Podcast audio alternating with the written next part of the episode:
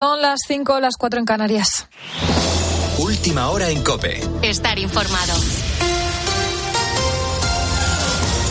Seguimos pendientes de la guerra entre Israel y Hamas, que en una semana ya deja más de 3.600 muertos. Todavía sigue sin comenzar la ofensiva del ejército de Israel por tierra en Gaza y parece que podría retrasarse unos días debido a la meteorología y es que el cielo nublado dificultaría el trabajo de drones y pilotos. Por ahora continúa la evacuación de civiles por varios corredores humanitarios del norte al sur de la franja.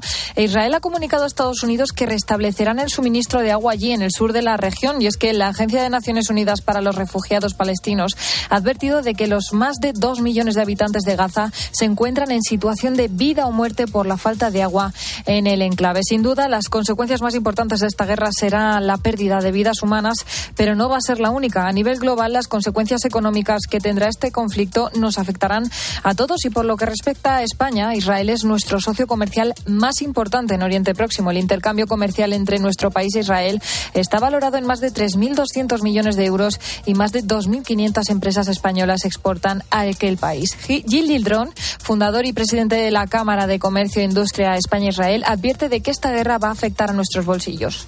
Cuando ha habido conflictos en esa zona en Oriente Medio, pues generalmente ha habido un incremento del precio de, del petróleo y de la energía. Y eso ha creado a nivel internacional inflación, sobre todo si vemos lo que ha pasado históricamente. Esta vez, pues depende un poco de si el, el conflicto escala y de su duración. En ese caso sí, digamos, todos los países que importan petróleo van a notar una inflación más aguda de la que estaba prevista, por lo cual sí se va a notar en los bolsillos.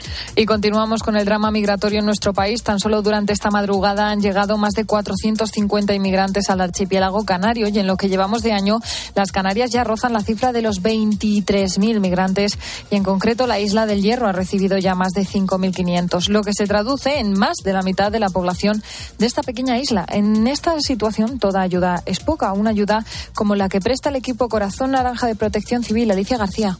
Lo conforman casi una treintena de miembros, todos voluntarios. De forma altruista ayudan a los inmigrantes que acaban de llegar al hierro.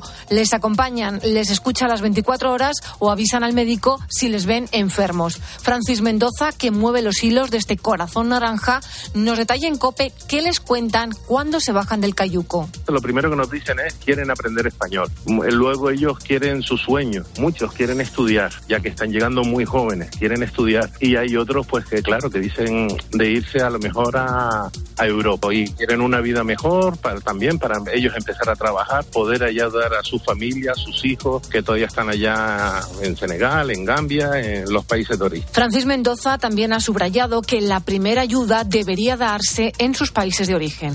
Y parece que ya entrados en octubre las temperaturas van a volver a la normalidad para esta época del año. El calor de las últimas semanas se marcha para dar paso a una semana marcada por las lluvias. Eduardo Abadía. Con la llegada de estas lluvias también se apreciará un descenso de las temperaturas que se hará notar más en el noroeste de la península, la costa del Mediterráneo y las Islas Canarias.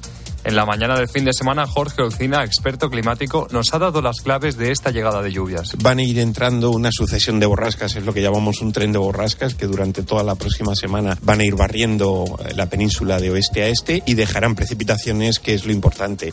Las lluvias serán especialmente fuertes en las Islas Baleares y en Cataluña, donde puede llegar a ser localmente fuertes e incluso venir acompañadas de tormenta. El viento también será un importante factor a tener en cuenta, ya que soplará con fuerza en la costa del Cantábrico. Desde la Agencia Estatal de Meteorología advierten de que en este episodio pasado por agua puede llegar hasta mediados de la semana que viene. Con la fuerza de ABC. Cope, estar informado. España puede clasificarse matemáticamente para la Eurocopa si gana esta noche a Noruega Chevilaso. Sí, Ana, y con cambios en el 11. Fran García entrará seguro en el lateral izquierdo y Fabián Ruiz también tiene opciones de ser titular. Eso a nivel internacional. Pero en España, en segunda división, tenemos partidos en juego. El primero de ellos, el Eldense Elche. ¿Cómo van las cosas, Juan Fran Millán? Estamos en tiempo de descanso en el nuevo estadio Pepico Amat. Gana el Eldense 1-0 al Elche. Vale el gol de Florin Andone en el 34 de la primera parte. Gracias, Juan Fran. Y también tenemos el Andorra Alcorcón. ¿Qué está pasando allí, Iván Álvarez? Hola Xavi, ¿qué tal? Muy buenas. También tiempo de asueto en el Principado con el marcador inicial. Andorra 0, Alcorcón 0, dominio sin efectividad del equipo de Sarabia. Gracias Iván y aparte de eso ya se ha jugado un partido el Burgos 3, Villarreal B 2 y en baloncesto Liga Andesa, victorias de Real Madrid 106 a 92, Aucán Murcia y de Manresa 92-91 a Zander Palencia.